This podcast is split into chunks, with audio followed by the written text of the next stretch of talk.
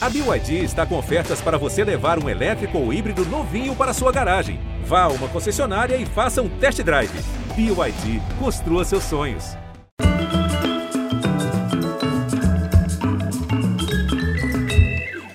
Muito bem-vindos. Estamos a seis meses das eleições e, para evitar precipitação ou chovendo molhado, recomenda-se atenção às nuvens da política, sempre em mutação. Para a gente não virar biruta diante dos furacões de fake news e discursos diluvianos de ódio, vamos chamar um jornalista que enxerga, como poucos, a luminosa beleza do céu da Brasília possível. Espécie de meteorologista do poder, foi pelo jornalismo profissional, da grande política e das eleições livres que os horizontes se abriram para o menino negro, neto de um varredor de rua analfabeto. Aliás, foi ao lado desse avô, ouvindo rádio na sua Ribeirão Preto dos anos 60, que ele descobriu um troço chamado notícia. Logo, ele saberia que tinha nascido para aquilo. Frente ao microfone, traçou uma carreira que se confunde com a redemocratização e com a história recente da televisão no Brasil. Repórter, apresentador, comentarista, mediador de debates, ele encarna a voz do Brasil plural, que vai se manifestar novamente agora, em outubro. Apurador da matéria jurídica, ele evita condenar pela imprensa, separa informação de opinião e tem como lei o respeito e a reverência ao telespectador. O que me dá deixa para adaptar seu bordão e dizer: muito obrigado a você que é sinal de prestígio com sua presença. Bem-vindo, meu querido amigo Heraldo Pereira. Heraldo! Prazer tão grande estar aqui na conversa com você, Bial. É meu amigo isso. referência, colega Ah, dos mais. E olha, se tem alguém que gosta tanto ou mais de conversa que eu, é você. Você é um converseiro, um conversador, né? Ah, eu passo o dia conversando. Pa passei os, os, os, dias da minha vida, desde pequenininho eu sou um conversador. Eu adoro conversar. Eu acho que é, o, o, caminho da conversa é, é o caminho da vida. O caminho, e foi o caminho da minha vida até aqui. Ô, oh, simpatia. Vem cá, você, como eu, teve que esperar chegar à idade adulta para votar para presidente. Então, de certa maneira, isso dá à nossa geração uma dimensão da conquista que é a realização regular, normal, de eleições livres. Você, como é que você transmitiria isso para as novas gerações que, aliás, estão sendo instadas a votar agora, mesmo a partir dos 16 anos? Olha, havia uma ansiedade da parte da gente, né? Eu sou da geração de 1961. Eu fui menino, rapaz, jovem, sem poder votar. Quando surgiu o processo democrático ali, a partir dos anos 80, nossa, havia na turma toda aquela expectativa, lá em Ribeirão, Campinas, enfim, a expectativa de que a gente pudesse votar, pudesse votar para presidente. A moçada tem que participar da política. A moçada tem que entrar na política. A moçada tem que ter uma, uma, uma, uma postura ativa na política. Você falando aí da, da, da nossa juventude esperando por por eleições livres. E você, né, Heraldo, acabou fazendo história na televisão. Você nunca vai ser citada a história do, do Jornal Nacional sem mencionar o primeiro negro a apresentar o Jornal Nacional, você. Naquele, naquela noite, naquela edição, você ficou pensando nisso ou quis tirar isso da cabeça? Vou me fixar na notícia. Eu não, eu não, não, não fiquei pensando, não fiquei pensando. Eu, evidentemente que eu, eu, eu me preparei para apresentar o jornal. É, me lembro de ter ido à missa na igreja Nossa Senhora da Paz do Rio de Janeiro.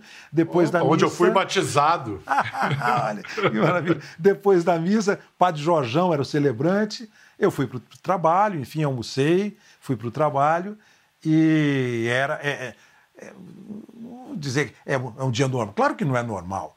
Você ter a honra de poder participar da apresentação do Jornal Nacional com tantos colegas que por lá passaram e com tantos colegas que ainda estão, não é? o, o William Bonner é o nosso titular, Renata Vasconcelos era, eram o William e a Fátima.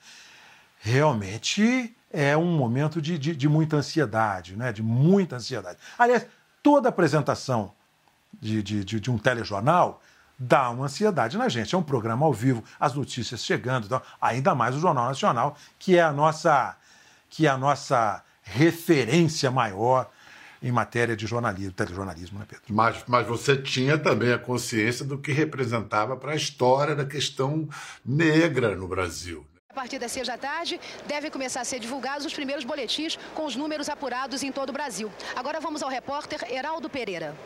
Aqui no Lago Norte de Brasília, a festa do PRN já começou. A Glória sempre foi uma referência para mim. A Glória sempre foi uma referência para outras pessoas da minha família e que não são jornalistas.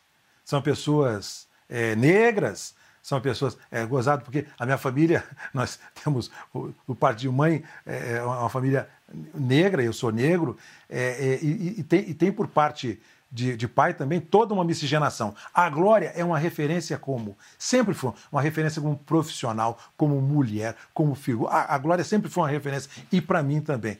Quando eu fui trabalhar com a Glória, poxa, meu Deus, meu Deus. Foi, foi muito mais. Porque eu já acompanhava, eu, eu, eu, eu já acompanhava, ela já era minha referência. Você fala de um avô seu, avô Sidney. Era, era pai de, Sidney, de sua mãe? Pai da minha Sidney? mãe. Sidney. Em que, que ele era diferente? Em que, que ele era diferente de outros avós?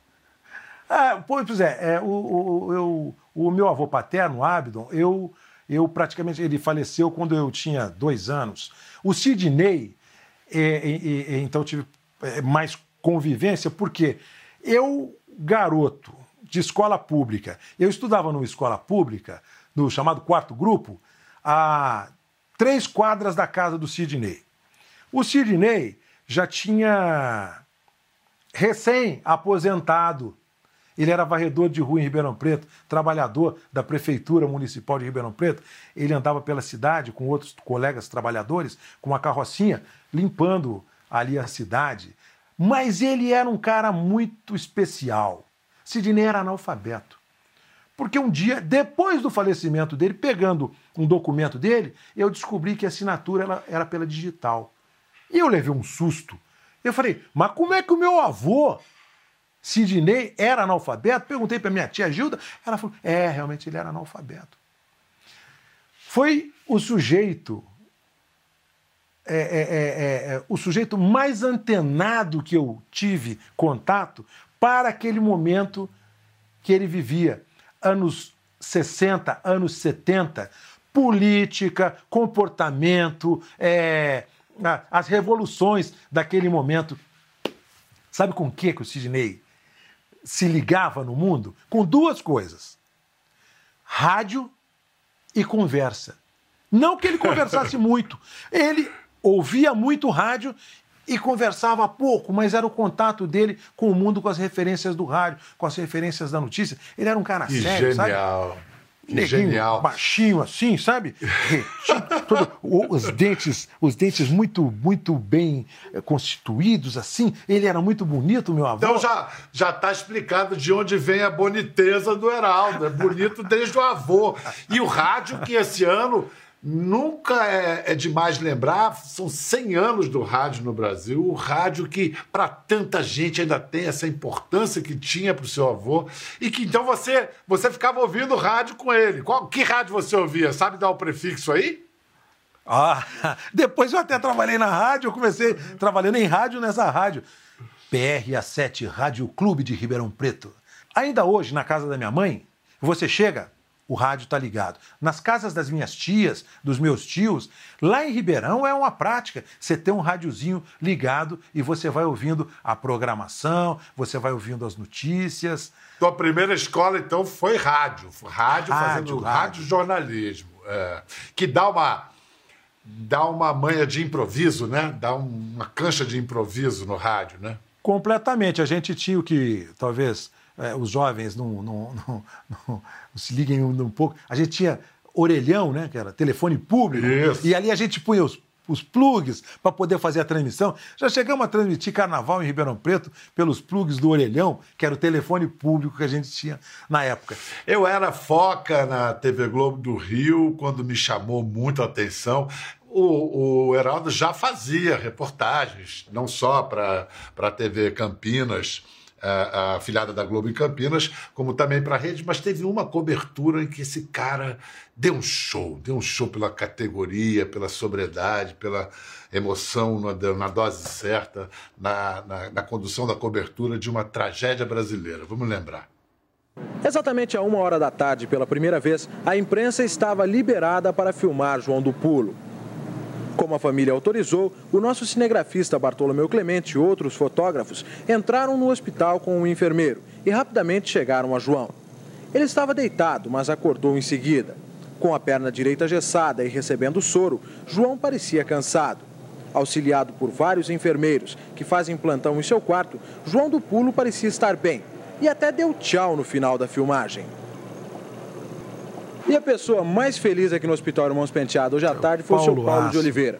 Pela primeira vez, ele falou com o seu filho, o João Carlos de Oliveira. Como é que foi esse contato, seu Paulo? Ah, foi um contato muito bacana aqui. Eu fui é. conduzido lá pelo médico e cheguei lá, ele me reconheceu.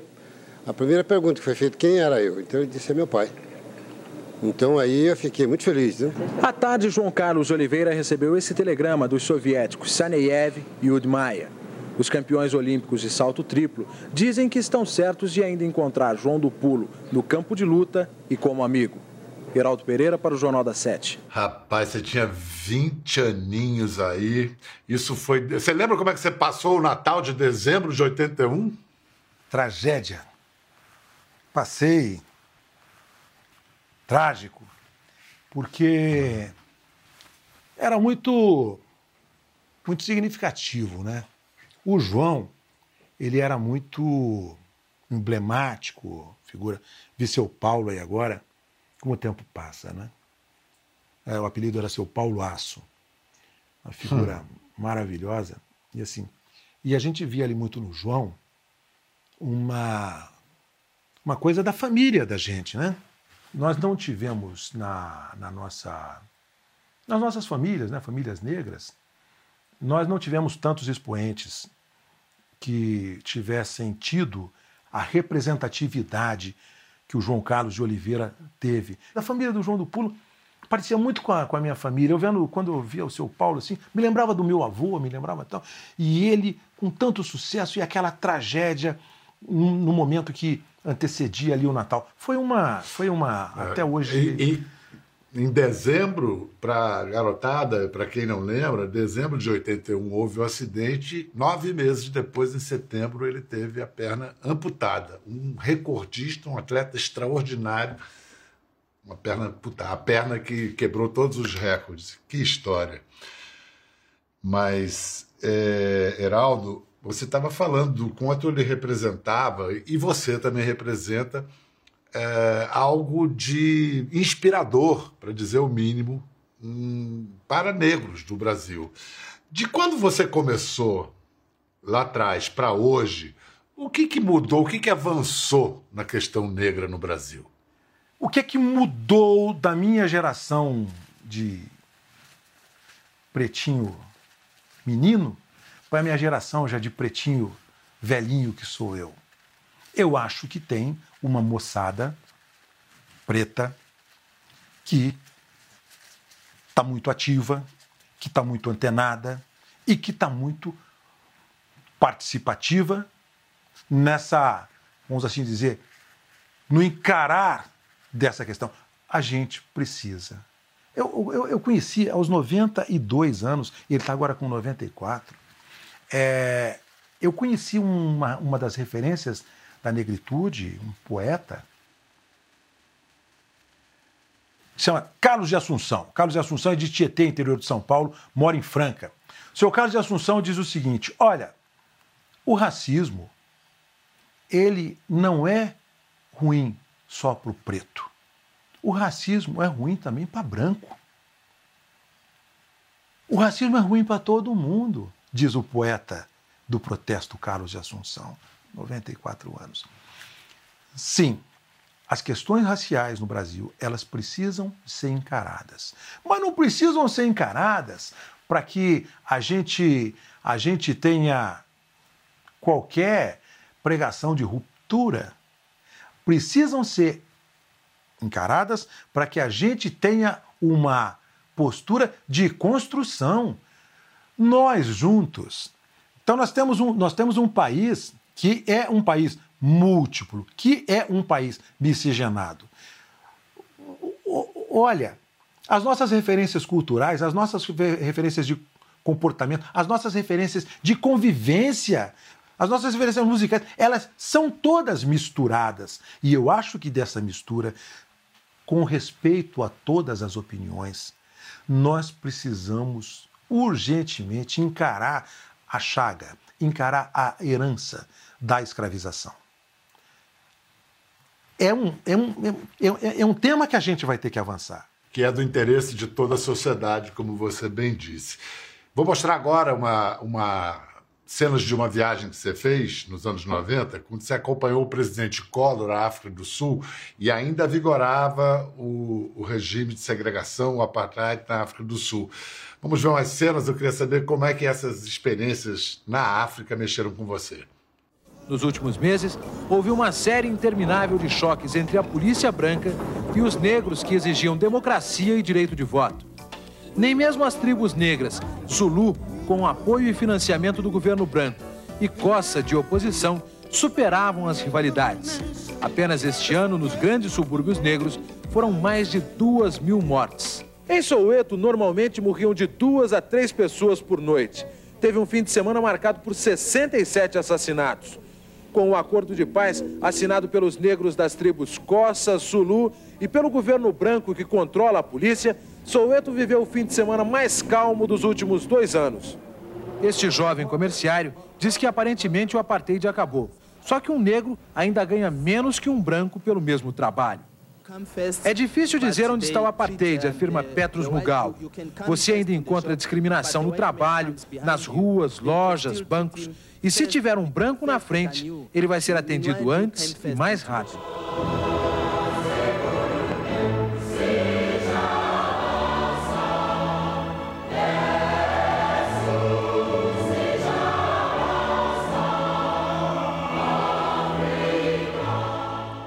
Depois, além da África do Sul, eu sei que você teve na, em Angola também. O, o que, que a África mexeu com você assim, pessoalmente? Começar pela África do Sul. Eu estava com uma equipe e o cinegrafista e o auxiliar eram brancos. E eu negro. A gente tinha maior dificuldade, porque era durante o apartheid. Brancos não andavam com negros ali, era uma confusão. Coisa incrível, eu tô rindo, mas é porque é não, um mas é inimaginável. Gente... Você sair do Brasil, olha como o Brasil já tá. Olha que interessante. Eu saí do Brasil, óbvio, com uma equipe, eu era negro e os, os meus colegas eram brancos. Na África do Sul, naquele momento, a gente tinha que ir em banheiro diferente. Nos anos, nos anos 90. Era um negócio. É, ontem, né? Em termos de história, ontem, anteontem. Pelo amor de Que loucura. E neste momento, a gente estava indo para a Convenção da Paz. Pela primeira vez, Nelson Mandela participava de uma Convenção da Paz com Frederic de Klerk, que era o presidente sul-africano branco. E dali saiu uma concertação. A África do Sul tem, tem mu mu muitas dificuldades, mas dali saiu uma, uma, uma concertação sem um processo de miscigenação como tivemos no Brasil. Quero falar também porque eu fui a Angola. Sim. Angola, Luanda. Eu estava andando assim em Angola, Luanda, de repente eu olhava e falava, hum, conheço. Ah, é, é parente. Meu primo, minha tia. É impressionante como andando por Luanda, por Angola, você começa a reparar. Eu começava a reparar que estavam lá os meus parentes. Não é porque são parentes apartados, são, são, são, são, são famílias apartadas. Claro, parte está lá. Provavelmente parte está lá. A gente não tem mais registro, a gente não tem esse registro no Brasil. É. Escuta, vamos falar agora das nossas divisões que são hoje no Brasil de natureza política. Um quadro como o Pinga Fogo, que você fazia no Jornal da Globo, em que adversários ficavam cara a cara. Hoje não dá mais para fazer, não? Periga baixar um Will Smith ali? oh, eu sou fã dele, olha só. Ah, olha, o seguinte. Tá difícil, né? Tá difícil, né? Tá difícil. O, o, o a, a, a, conversa. A conversa é facilitada aqui com você, né, Pedro? Mas o debate tá, o debate na seara política ele tá, ele tá um pouco dificultado, né? Não é fa, não, já não era fácil fazer o pinga-fogo. A gente já tem. Que o pinga-fogo era aquela coisa do pequeno expediente, né? É, do parlamentar, do parlamento, que você põe um de um lado, outro do outro e tal. E, e, e tem, tem aquele debate, do debate sai alguma coisa, né? Hoje é muito difícil no parlamento você, você fazer essa produção, né? Porque é uma, é uma produção que você junta duas pessoas, dois parlamentares, duas parlamentares, e é uma produção real. O, o diálogo até no parlamento, que é de de, para parlamentar, ele está dificultado, ele está dificultado. E, aquela casa é a casa do diálogo por excelência, do debate, mas que seja, né, é, é ali, é de se ouvir, divergência, não é? Doutor Ulisses, por exemplo, doutor Ulisses Guimarães, né, ex-presidente da Câmara, ex-presidente da Constituinte, ele dizia assim, que lá no parlamento há civilidade, né, na convivência parlamentar. E, e, eu, e, eu, e eu não sei, eu não sei, mas essa, essa, essa civilidade a que se referiu o doutor Ulisses, que tinha muita ligação, ele do MDB autêntico, tinha muita ligação pessoal com gente da Arena, né? Ele era muito amigo do ex-senador Severo Gomes, por exemplo. Essa civilidade, ela era dada pela conversa, pelo debate, pelo diálogo, pela divergência. Tem divergência, claro que tem divergência, não é? esse ambiente está dificultado. Heraldo, você até conduziu uma vez um debate frontal entre um deputado e ele mesmo. Ah, discordando. Silvio Costa! De, é, discordando com veemência de si mesmo. Vamos, vamos ver aqui, vamos lembrar.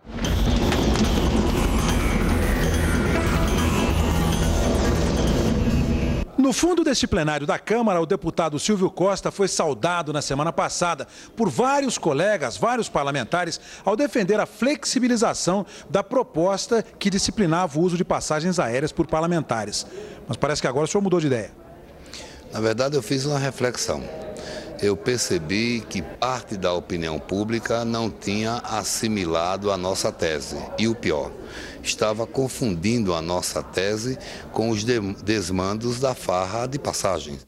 Vamos acabar com o teatro da hipocrisia. Então, os deputados que são casados, os deputados que têm filhos, quer dizer que ele vai ser candidato a deputado federal, deixa a família abandonada no estado dele e somente ele vem para Brasília. Efetivamente, eu percebi que a opinião pública não assimilou essa tese. Essa tese ficou pequena diante do tamanho da casa. Inclusive, deputados do chamado grupo dos éticos, né, que você é um dos grupos dos éticos, também foram pegos com passagens. Então, vamos acabar com esse negócio aqui ninguém é melhor do que ninguém. Todos esses deputados foram omissos e coniventes, inclusive eu. Quando eu falei que aqui não tem bons e aqui não tem maus, é porque nesse quesito passagem, todos cometeram as mesmas falhas. Você sabia conduzir isso com bom humor? Né? o deputado Silvio Costa levou, levou numa boa essa brincadeira? Levou, levou. Depois ele falou assim: Olha, eu fiz um pinga-fogo eu comigo mesmo, você viu? Eu mudei. é, dessa convivência que, que você disse, convivência entre adversários, tinha aquelas peladas, aqueles jogos de futebol, time de políticos contra time de jornalistas.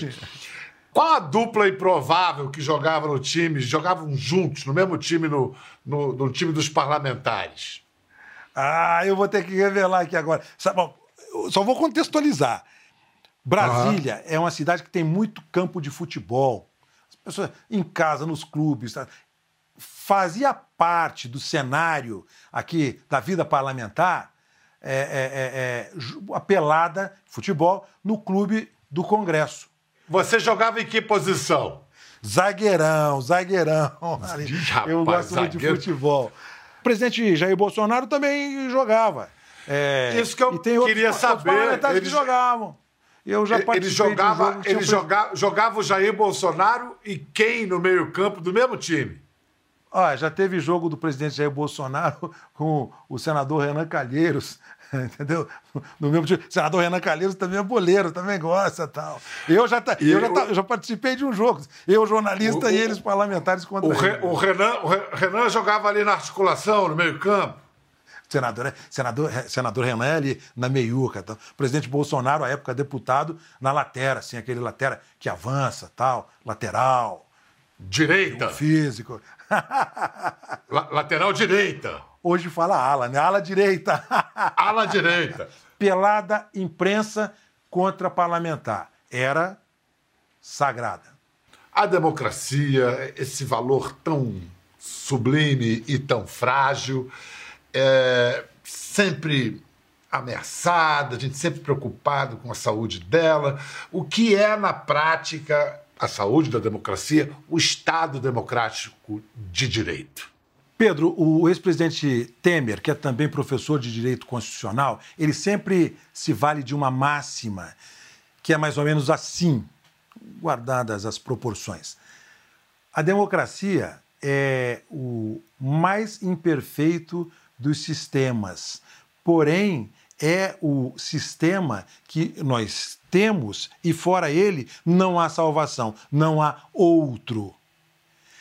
A democracia, ela não é significativa para um grupo, para uma pessoa, para um segmento. A democracia é um regramento em que uma comunidade de princípios faz um pacto fundante e vai se regular pelo direito, pelo direito através de um Estado. O Estado que tem como carta uma carta constitucional. A democracia ela, ela é relevante para quem a tem como relevante e também para quem não a tem como relevante. A democracia é a nossa é o nosso oxigênio. Mesmo que você não bote fé na democracia, ela vai estar muito mais próxima de você do que você imagina a qualquer momento. E você vai ter que lançar a mão dela. Você vai ter que pegar. Porque a democracia é a boia com a qual a gente atravessa oceanos. E ela está pronta para essas eleições desse ano, Heraldo, que nós temos aí é, uma eleição acirrada, as pesquisas indicam a diferença entre os dois principais candidatos se estreitando, a gente tem um possível vitorioso que não deve ganhar por muito. Algum temor, mais esperança? Eu não tenho a menor dúvida de que nós vamos sair do processo eleitoral mais fortalecidos como é, com, com, com, com o objetivo da busca de construção de uma nação. A nossa Constituição, a Constituição de 1988, a Assembleia Constituinte de 86, é uma Constituição.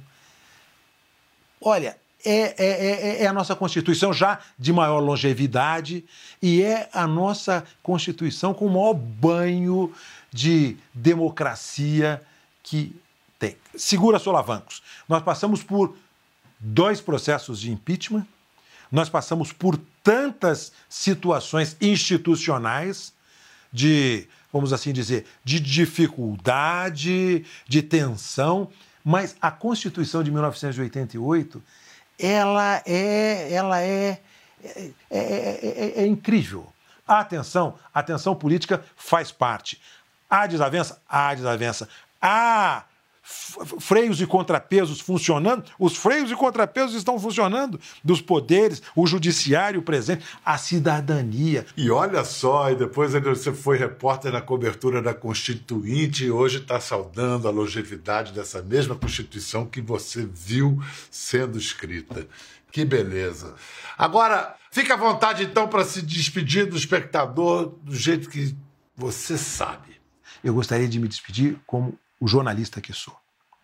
Todos os dias, nós, tantos profissionais de imprensa, vamos em busca dos fatos, da apuração dos fatos, daquilo que é relevante para você. Esse é o nosso ofício, nós trabalhamos para isso. Nós sempre estaremos trabalhando para isso, o tempo todo. Nós trabalhamos para que você tenha informação relevante, exclusiva, com qualidade, com checagem. E a gente consegue. Às vezes trupica daqui, vai dali, mas a gente consegue. fica com a gente, fica com a gente. A gente faz tudo para você. Muito obrigado. E quem quiser mais Heraldo Pereira, daqui a pouquinho tem o Bom Dia Brasil. Ele vai estar tá lá. O homem agora madruga. Obrigado, Heraldo. Te cuida, meu irmão. Tudo de bom. Grande alegria. Beijo. Obrigado, Pedro. Para você em casa, até a próxima. Valeu. Quer ver mais? Entre no Globoplay.